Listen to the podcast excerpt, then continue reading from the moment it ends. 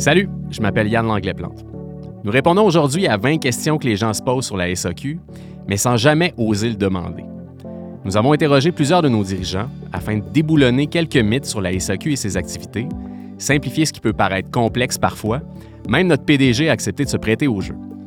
Qui sait, peut-être que cet épisode vous permettra de répondre à quelques-unes des questions que vous vous posez aussi sur différents sujets, de mieux comprendre certaines prises de position, certaines stratégies portées par votre SAQ. Et comme la SAQ est un sujet de conversation récurrent, vous serez ainsi mieux outillé et plus connaissant quand il sera question du monopole autour de la table, au 5 à 7, auprès de votre beau-frère dans vos réunions de famille. Vous écoutez Sous le bouchon, épisode 24, 20 choses que vous avez toujours voulu savoir sur la SAQ sans jamais oser le demander. Alors Jacques, merci d'être avec nous. Bonjour. On a déjà un balado qui parle de toi et de ta vision euh, pour la SAQ pour les prochaines années. Edith, euh, vice-présidente et chef de la direction financière à la SAQ, parle-moi un peu de ton rôle concrètement à la SAQ. En fait, euh, moi, ça fait 15 ans que je suis à la SAQ. Euh, je m'occupe ben, des finances de la SAQ, bien sûr, mais aussi de l'immobilier, de l'approvisionnement des biens et services et de la gestion des prix. Super. Nous avons aussi le plaisir d'accueillir Sandrine Bourlet, vice-présidente de la commercialisation à la SAQ. Sandrine, ça fait déjà un bon bout de temps que tu es à la SAQ. Explique-moi exactement ce que tu fais et ce que ton équipe fait aussi dans l'entreprise. J'aime à dire que je suis en charge de l'expérience client à la SAQ. Mes équipes ont le mandat de bien comprendre euh, les besoins du client et les attentes, de faire la bonne sélection de produits afin de maximiser l'expérience client, que ce soit en magasin, en ligne ou lors de nos événements. Marie-Hélène, bonjour. Bonjour Yann. Marie-Hélène, tu es vice-présidente communication et responsabilité sociétale à la SAQ. Ça mange quoi en hiver, cette équipe-là? ben, L'équipe de communication euh, est d'abord en charge de euh, justement s'assurer de communiquer et de bien expliquer la vision de la SAQ, ses actions, ses décisions auprès de toutes les parties prenantes de la SAQ. Alors, d'abord auprès de nos employés et puis auprès de, euh, de l'externe, des médias, donc des citoyens du Québec et de nos partenaires d'affaires, évidemment. Et puis, euh, on fait plein de choses extraordinaires, comme un beau balado, entre autres. Marie-Hélène, c'est très clair ton mandat au niveau des communications, autant à l'interne qu'avec les parties prenantes, mais j'aimerais que tu me précises un peu plus du côté de la responsabilité sociétale, du développement durable. C'est quoi le mandat de ton équipe à ce sujet-là? En fait, Yann, mon équipe et moi, on est un peu les chefs d'orchestre, si tu veux, de la stratégie en développement durable de l'organisation. Donc, c'est notre responsabilité de développer la stratégie, développer le plan d'action euh, de la SAQ pour s'assurer que comme organisation, on minimise notre impact sur l'environnement et on maximise notre impact positif sur la société québécoise. Après ça, c'est notre responsabilité de sensibiliser toutes les divisions à l'intérieur de l'organisation et de les influencer dans, dans ces décisions-là et de les amener à livrer ce plan-là ensemble. Parce qu'évidemment, c'est un travail d'équipe. Donc, toutes les équipes contribuent aux objectifs globaux, mais c'est cette équipe-là qui, qui en est le chef d'orchestre, comme tu nous l'as dit. Exactement. Parfait. Alors, on va s'amuser un peu. Sandrine, je vais vers toi. Est-ce que c'est vrai que parmi les bouteilles qui sont sur les tablettes, la majorité sont en verre allégé? Effectivement, Yann, plus de 80% des vins de 25 dollars et moins qui sont commercialisés à la SAQ sont en verre allégé. Et ça, c'est un grand pourcentage des ventes totales de la SAQ. La SAQ, on le sait, hein, avec notre statut et notre importance dans les achats de vins mondiaux, on a le pouvoir et on a surtout le rôle d'influence auprès de nos producteurs pour faire changer la donne et notamment en termes de poids des bouteilles. Au quotidien, chacune des équipes de la commercialisation, des acheteurs de la SAQ ont des discussions avec nos fournisseurs pour les amener vers ce changement-là sur l'environnement. C'est une démarche qu'on a entrepris il y a quelques années déjà et qui continue à porter fruit et on va même euh, s'adresser bientôt sur les bouteilles de champagne, de bulles et de spiritueux. On peut même être fier de ça parce qu'on s'aperçoit que les fournisseurs qui ont fait le virage avec nous adoptent ces mêmes pratiques dans le monde entier. Donc c'est un changement global qu'on opère ici. On peut en être très fier. On a un pouvoir d'influence qui est très, très important. Clairement, clairement, on a été dans les premiers et on est suivi. C'est une bonne nouvelle. Yann, si tu me permets, j'ajouterais quelque chose sur cet élément-là. Oui, vas-y par rapport à ce que Sandrine vient de dire, ce qui est important de retenir, et vous allez comprendre toute l'importance de ces actions-là que l'équipe de Sandrine met en place au niveau des contenants, c'est qu'on a fait l'évaluation de l'empreinte environnementale, donc des gaz à effet de serre de la SAQ au complet, et plus de la moitié des gaz à effet de serre de la SAQ proviennent des contenants. Donc de la fabrication des bouteilles, de leur transport et de comment on en dispose en fin de vie. Alors l'impact environnemental est vraiment immense. Alors ça donne une, une, idée de euh, l'importance de ce travail-là que l'équipe de Sandrine fait avec nos producteurs. Merci Marie-Hélène. À toi Jacques. La société d'État, une grosse machine lourde? Je ne pense pas du tout qu'une société d'État, c'est une grosse machine. Euh, il y a des règles particulières, on gère de l'argent public, donc on doit être attentif. C'est normal qu'il y ait ces règles particulières. Je trouve ça même très sain que la société se dote de toutes ces règles, euh, mais on n'est pas esclave de ces règles-là. Donc je pense qu'on peut être tout à fait une société d'État, être dynamique, être volontaire, vouloir changer les choses. Les deux ne sont pas incompatibles. On est capable d'être les deux. Parfait, Marie-Hélène, je t'en pose une maintenant. La SAQ n'est pas responsable de ses contenants. Pour la consigne, elle a attendu que le gouvernement prenne le dossier en charge et qu'il s'en occupe. Il y a bien des gens qui pensent ça. Ah, celle-là vient vraiment me chercher, Yann. Tu le sais, c'est vraiment exagéré comme perception, mais c'est très répandu. C'est vrai que les Québécois euh, attendent de voir les gestes de la SAQ dans le dossier de la consigne depuis longtemps. Il y a quelques éléments, je pense, à retenir. D'abord, la SAQ supporte le projet depuis le jour 1, c'est-à-dire depuis le moment où le gouvernement a annoncé son intention en 2019. On a confirmé qu'on supporterait le projet et qu'on allait travailler activement à son succès, ce qu'on fait depuis plus de quatre ans maintenant. C'est sûr qu'il faut aussi se rappeler que ce n'est pas la consigne de la SAQ. C'est un projet de société qui est mené par le gouvernement et la SAQ joue un rôle de concert avec euh, d'autres organisations, avec d'autres producteurs de boissons, avec d'autres détaillants. Mais c'est un projet de société, ce n'est pas le projet de la SAQ. On vient de conclure la phase 1 euh, le 1er novembre, en fait, avec l'élargissement de la consigne à tous les contenants d'aluminium. Ça se passe bien.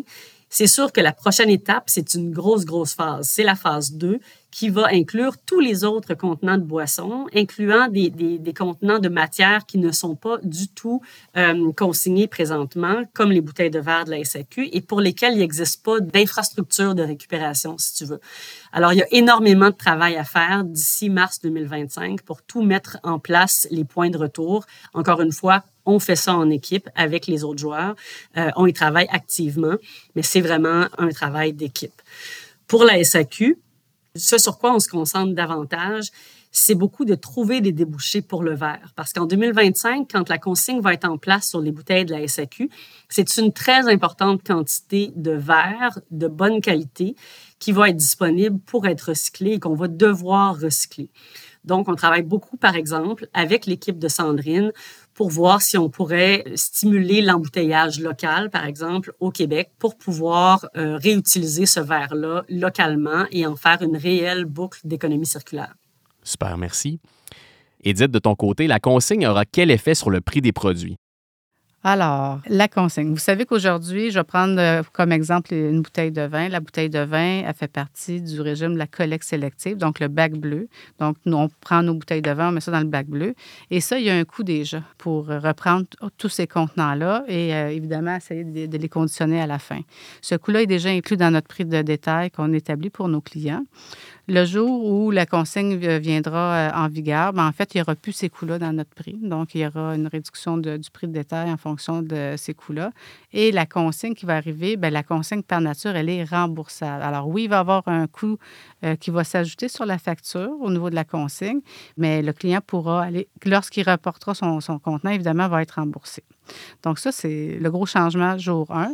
Et éventuellement, on peut s'attendre à ce qu'il y ait un éco-frais. Donc, l'éco-frais, je vais faire le, parallèle avec euh, lorsqu'on achète des batteries, des pneus, un téléviseur. Il y a un éco-frais qui est chargé par le système de consigne pour euh, financer tout ce système-là de reprise et de valorisation des matières. Donc, euh, on peut s'attendre à avoir un éco-frais éventuellement qui s'ajoute au prix du produit de la SAQ, mais qui vient pas, qui n'est pas à la SAQ, mais qui va évidemment être là pour remettre à l'organisme pour financer ses activités. Et on n'a pas ces coûts-là encore. C'est pas du tout déterminé, mais on s'attend à ce que ça soit moindre, on l'espère, que c'était au niveau de la collecte sélective. Je me tourne vers Sandrine. Euh, une autre question pour toi. Les vins de prestige doivent être dans des bouteilles lourdes parce qu'ils sont de meilleure qualité. Ça, je l'ai déjà entendu souvent, ça. Sandrine. Et eh, clairement, moi aussi, mais c'est un mythe, là, Yann. Euh, le verre est un matériau inerte, là, ça n'a aucun impact sur la qualité du vin. Ce qui est important, c'est le jus et le produit à la base.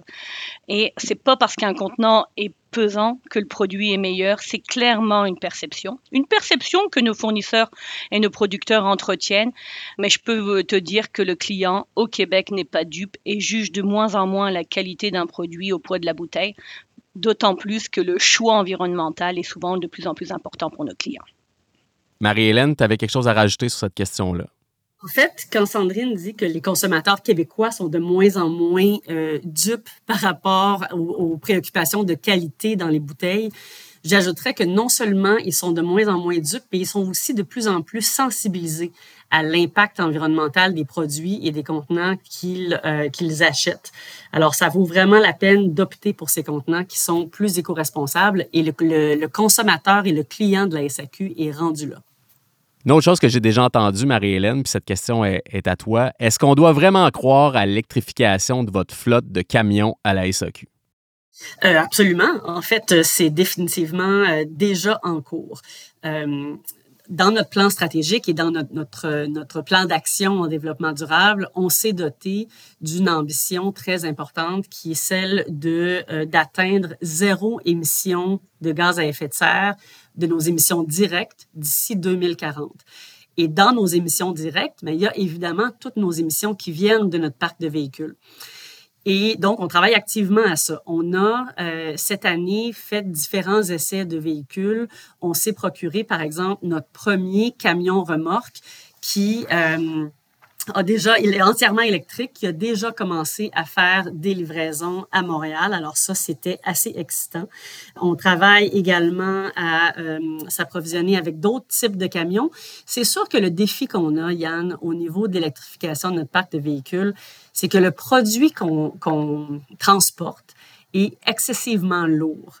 Alors, c'est sûr que ça prend une capacité de batterie, par exemple, une puissance de moteur qui est suffisante pour nous permettre, par exemple, de monter les côtes de Charlevoix avec une remorque de 53 pieds pleine de bouteilles pleines. Alors, c'est très lourd. En attendant que la technologie euh, de ces camions-là soit disponible et soit adéquate pour répondre à nos besoins, on est aussi en train de tester des camions au gaz naturel renouvelable qui vont nous permettre une certaine transition, donc qui vont nous permettre d'avoir des véhicules qui émettent moins de gaz à effet de serre en attendant de pouvoir avoir des véhicules qui n'en émettent pas du tout. Super. Merci. Bien hâte de monter la côte de la Miche avec toi euh, dans un camion électrique de la SAQ. C'est un euh, engagement. C'est un engagement. Parfait. On revient vers Jacques maintenant. Est-ce que c'est vrai que les vins sont plus chers à la SAQ que partout ailleurs sur la planète? Alors partout ailleurs, c'est sûr qu'il y a des endroits dans le monde où le vin est moins cher qu'à la SAQ. Euh, notamment parfois quand on achète dans les pays d'origine. Je dis parfois parce que c'est pas systématique, euh, mais est-ce que la SAQ est le moins cher de la planète? La réponse est non. Mais est-ce qu'on est, euh, systématiquement plus cher que tout le monde? La réponse est non, évidemment non. on est très attentif, on veut se comparer et on a beaucoup investi dans, nos prix de vente. On a mené énormément d'efforts sur notre propre efficacité pour pouvoir réinvestir dans nos prix. on a fait un changement assez majeur dès 2017, donc on est particulièrement attentif pour s'assurer d'offrir euh, les vins et les spiritueux à un prix juste. D'ailleurs, le prix juste, c'est une de nos promesses clients euh, et on suit ça de très très près. C'est toujours difficile pour un détaillant de justifier qu'il a des prix justes. Euh, nous, on n'est pas dans la justification, on est dans le travail. Toutes les équipes travaillent très fort pour atteindre ce prix juste au quotidien. Sandrine, je continue avec toi. Une autre question. Plusieurs Québécois pensent que la SAQ ne fait que très peu de place aux produits d'ici. On en a déjà parlé d'ailleurs dans un, dans un balado de Sous le bouchon. C'est vrai ou c'est faux? Euh, c'est faux. Savais-tu, Yann, que ça fait près de 20 ans que la SAQ est proche des producteurs de vin et des sites du Québec, et plus récemment, depuis que l'industrie des spiritueux du Québec s'est développée de notre industrie. Donc, on est là pour les soutenir, on est là pour les promouvoir, pour éduquer euh, nos, nos, clients, mais aussi nos conseillers sur l'ensemble de, de, la variété de produits puis de la qualité de produits qu'on a au Québec. Donc, on leur donne une place de choix en magasin, tu le sais. Hein, euh, vous pouvez euh, trouver, par exemple, les identifiants comme Origine Québec en magasin. On les met en ligne sur le site saq.com avec la section Espace Québec. Donc, c'est clair que pour nous, c'est une de nos priorités. On soutient notre industrie à la fois dans toutes les communications, l'éducation, le contenu. Je vous inviterai aussi, si vous n'avez jamais vu, c'est les portraits des vignerons qu'on met de l'avant ou des producteurs ou des distilleries. Donc pour nous, c'est un élément important, c'est une fierté. Et d'ailleurs, on les accompagne aussi, quand je parle d'industrie, dans l'élaboration de leurs produits, euh, la qualité des produits, avec toutes les équipes de la SAQ, autant du laboratoire qu'à la commercialisation. Puis Marie-Hélène, là-dessus, tu avais quelque chose à rajouter, je pense? Ce qui est intéressant avec les produits locaux, en fait, c'est que ça répond à la fois à une demande euh, clients. Donc, les Québécois sont friands de ces produits-là parce que ce sont de bons, bons produits de qualité. Mais en plus, ça répond à des axes importants de notre plan euh, au niveau du développement durable. Parce qu'évidemment, l'approvisionnement local, c'est à la fois une contribution euh, économique en supportant une industrie qui est importante et, pour lesquelles beaucoup de Québécois travaillent. C'est un soutien social parce que ces gens-là jouent un rôle dans toutes les différentes communautés au Québec. Et évidemment, c'est aussi une action environnementale parce que l'approvisionnement local et les vins produits ici ont quand même une empreinte plus petite que ceux qu'on importe d'un peu partout dans le monde. Super. Edith, à toi de répondre maintenant. L'achat d'un produit portugais transigé en dollars canadiens par la SAQ est-il aussi sensible à la variation de la valeur de la devise? Donc, euh, la réponse est oui. Le, producteur portugais, il faut comprendre que ses coûts sont en euros. Donc, s'il décide de vendre ses produits en dollars canadiens à la SAQ, il prend le risque de change. Maintenant, la devise d'euro peut euh, se, bonifier ou se dévaluer par rapport au dollar canadien et c'est là où est-ce que nos acheteurs se mettent au travail. Euh, pour soit demander au producteur de baisser son, euh, son prix d'achat en fonction de, la fluctuation de la devise ou on s'attend à ce que notre fournisseur nous demande une hausse de, du prix selon la situation. Sandrine, une autre pour toi, puis celle-là, je sens qu'elle va titiller un peu. Là. La SAQ, c'est un monopole. Donc, elle n'a pas besoin de faire de publicité. Pourquoi on fait ces dépenses en publicité, en promotion? Euh, ça peut sembler inutile. La fameuse question, Yann, et tout. Écoute, être proche de ses clients, est-ce que c'est inutile? C'est important pour nous de rentrer en communication avec nos clients, nos consommateurs, de les éduquer et de mieux les connaître. Donc, pour moi, c'est pas inutile. Notre mandat, tu le sais, c'est de bien servir chacun des clients. Donc, pour bien servir chacun des clients, ça se passe en magasin, mais ça se passe aussi par le biais des communications et de mieux le connaître. D'ailleurs, on a lancé le programme Inspire il y a quelques années, justement pour mieux connaître les goûts des clients et mieux répondre et satisfaire ses attentes. Donc non, ce n'est pas euh, euh, anodin, c'est important de garder la relation puis d'être proche de nos consommateurs. Et on profite aussi de nos campagnes pour rappeler des éléments importants comme nos normes en termes d'éthique de vente, notre partenariat avec les banques alimentaires, de promouvoir les produits du Québec. Donc clairement être proche de nos clients, entrer en leur relation, leur offrir ce qu'ils désirent, c'est une nécessité. Marie-Hélène, je me retourne vers toi. Là, écoute, c'est quelque chose que moi j'ai entendu souvent, puis je pense que nos auditeurs aussi. La SAQ, c'est juste une vache à lait. Son seul objectif, c'est de livrer son dividende chaque année au gouvernement. Ça aussi, c'est une question qui nous revient souvent. Euh, en fait, c'est vrai que la SAQ contribue de façon euh, économique, de façon importante euh, au Québec. Tu vois, par exemple, l'an dernier, on a remis près d'1,5 milliard de dollars au gouvernement du Québec. Et évidemment, c'est une somme qui, après ça, est utilisée pour les diverses missions de l'État, que ce soit la santé, que ce soit l'éducation ou autre. Mais je pense qu'il faut être fier collectivement de cette contribution-là. On n'est pas un commerce de détail comme les autres. On est un commerce de détail où les profits ne retournent pas dans les poches d'intérêts privés, mais bien retourne à tous les Québécois. Et je pense que ça, c'est un avantage pour notre société au complet. Bien sûr, on n'est pas que ça. Alors, dans ta question, quand tu me disais la, la SAQ, ce n'est qu'une vache à lait, bien, on a une belle contribution économique, mais on est d'abord et avant tout un commerce de détail qui est très apprécié des Québécois avec une expérience, euh, une expérience client qui se démarque par rapport à d'autres euh, à d'autres commerces.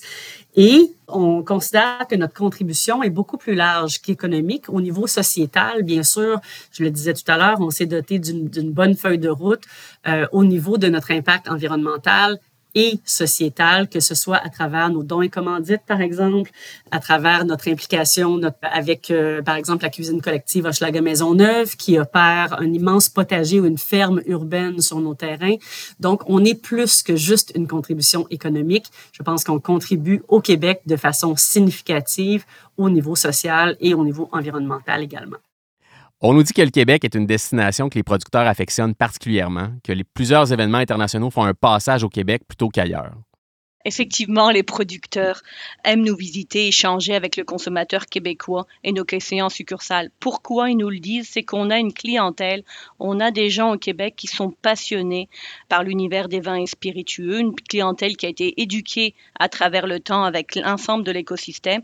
Donc, ils adorent venir ici et on a un vaste choix. On a un vaste choix de produits aussi à travers le monde. Donc, c'est ça qui fait notre particularité en termes de consommateurs et c'est pourquoi les producteurs Français, Italiens ou de partout à travers la, planète aiment venir échanger en magasin ou même créer des événements. On a eu la chance dernièrement de créer plusieurs événements avec l'Union des Grands Crus de Chablis, on en aura d'autres avec Bordeaux. Bref, c'est un rendez-vous et ça permet de, partager la passion entre les consommateurs québécois et nos producteurs. Donc le goût de partager, on y revient toujours. Hein? Toujours. C'est ça notre essence. Monsieur le PDG, est-ce que c'est vrai que les Français sont tous de grands connaisseurs de vin? Alors la réponse est non. La réponse est non. Euh, l'accent ne fait pas la connaissance du vin. Par contre, parfois, les Français ont tendance à s'exprimer de manière plus directe, plus, euh, je dirais, euh, affirmative sur leur connaissance. Mais souvent, quand on gratte, on se rend compte que bah, on connaît pas forcément plus ça que les autres. Et moi, je le vois beaucoup au Québec, et, c'est ce qui fait aussi la force du Québec, c'est que les Québécois connaissent très bien le vin, et sont encore très curieux. En France, souvent, quand on en connaît un petit peu, on se dit c'est bon, on a fait le tour du sujet, euh, on ne va pas chercher plus loin. Je trouve que les Québécois, à l'inverse, ce sont des gens qui sont extrêmement curieux tout en étant extrêmement connaissant. Et ça, c'est une chance incroyable pour nous, la SAQ, parce que ben, on a un terrain très intéressant à travailler. Euh, mais c'est aussi une chance parce que quand les producteurs de partout sur la planète viennent à la rencontre des consommateurs québécois, ils tombent en amour avec les consommateurs québécois. Et ça nous aide, nous, ensuite, pour être capables d'amener leur vin, de parfois de négocier un peu les prix d'achat. Donc, euh, c'est vraiment, non, je pense pas que les Français soient les plus connaisseurs dans le vin. Sandrine, une autre question pour toi. La SAQ distribue des vins embouteillés ici. On dit que ces produits sont de mauvaise qualité. Vrai ou faux? Sincèrement, là, c'est vraiment un mythe qui est bien ancré ici, mais c'est complètement faux encore. Oui, on sent que ça t'hérite un ah, peu. Ah oui, aussi, là, c'est un petit peu comme Marie-Hélène tantôt, là. C'est pas le verre ou c'est pas le moyen d'embouteillage qui altère la qualité du produit. Si le produit est bon, on est capable d'avoir une qualité au rendez-vous pour tous ces produits. Puis d'ailleurs, vous pouvez les retrouver en magasin parce que, comme l'a dit Marie-Hélène, on veut développer cette catégorie de produits-là avec euh, le, le pictogramme embouteillé au Québec.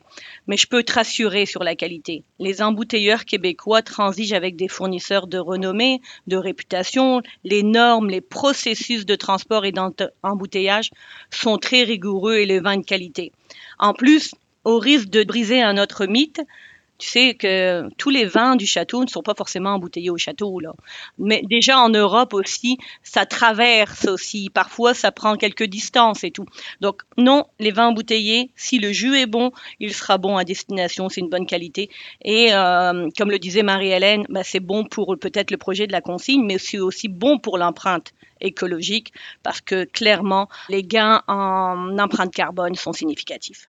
Parfait. Un autre mythe de déboulonner, Sandrine, merci. Alors, celle-ci est pour la vice-présidente finance. Edith, est-ce que c'est vrai que la SAQ exige le meilleur prix canadien auprès de tous ses fournisseurs? Oui, tout à fait vrai.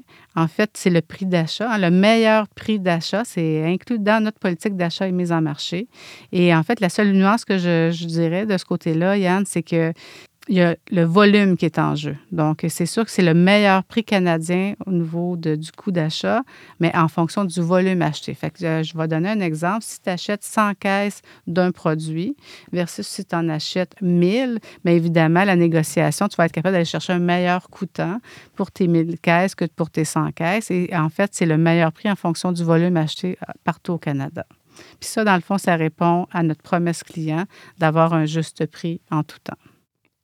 Une question qui touche autant Sandrine que Marie-Hélène. L'aide alimentaire comme cause d'entreprise, c'est pour vous donner bonne conscience? Le goût de partager et de redonner, ça a un sens très fort à la SAQ. Et à la SAQ, on pense qu'avant de bien boire, il faut bien manger. C'est pourquoi on est partenaire des banques alimentaires depuis 2011 et je peux même te dire que depuis tout ce temps, on a remis plus de 16 millions aux banques alimentaires. Donc euh, l'aide alimentaire, c'est un élément incontournable, mais ça ne se limite pas aux banques alimentaires, Marie-Hélène, n'est-ce pas? Ce qui est intéressant avec notre cause euh, d'entreprise, qui est l'aide alimentaire, c'est qu'on peut à la fois euh, avoir un impact sur le Québec au complet à travers notre partenariat avec les banques alimentaires du Québec et avoir un impact très local, notamment dans notre arrondissement à Montréal où nos installations, notre bureau chef, notre centre de distribution sont installés. On est situé, nous, ici à Montréal, dans l'arrondissement de Schlager-Maisonneuve. C'est un arrondissement où, euh, bon, il y a des défis, certains défis sociaux et en plus, c'est un désert alimentaire. Donc, on a fait un, partenariat avec la cuisine collective Hochelaga Maisonneuve, qui est un super bel organisme. Et ce sont eux qui euh, gèrent, si tu veux, notre ferme urbaine qui est installée sur nos terrains et qui nous permet de cultiver et de récolter près d'une dizaine de tonnes de légumes chaque année et de les redistribuer après ça aux familles dans le besoin dans notre arrondissement. Alors, comme tu peux voir, c'est à la fois une contribution provinciale et vraiment à l'échelle hyper locale aussi.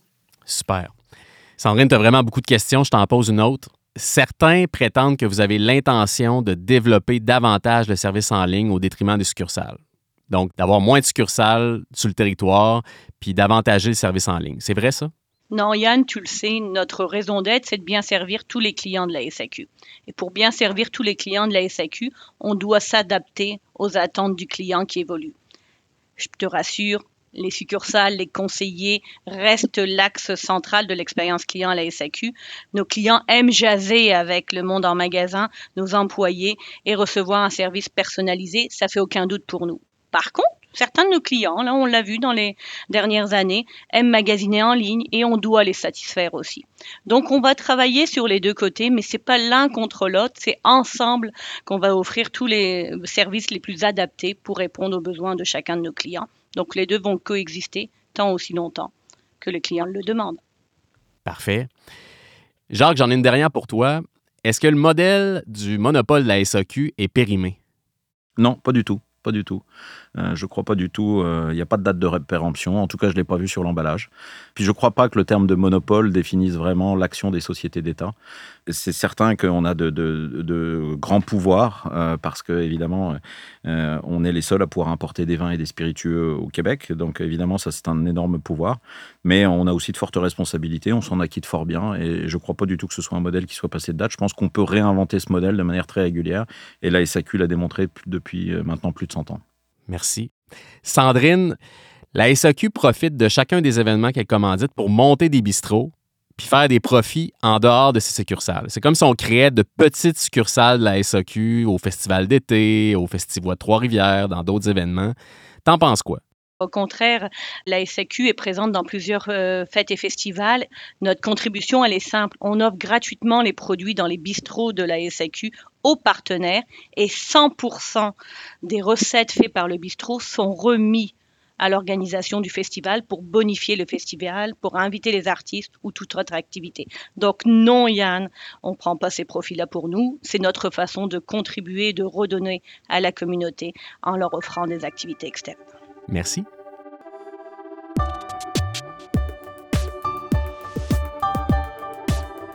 Nous espérons que les réponses fournies aujourd'hui aux questions que vous vous posez assurément sur nos activités vous permettent de mieux comprendre ce que nous faisons, vous donnent le goût d'en savoir plus sur nos activités, de mieux connaître votre société d'État, et ce, au-delà des perceptions, des rumeurs ou encore des a priori qui circulent parfois à son sujet.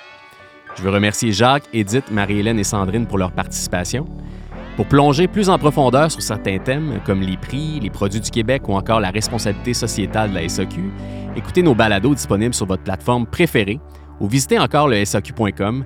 Il y a plein d'informations, de textes, d'articles qui vous permettront d'en savoir davantage. Merci pour votre attention et à bientôt.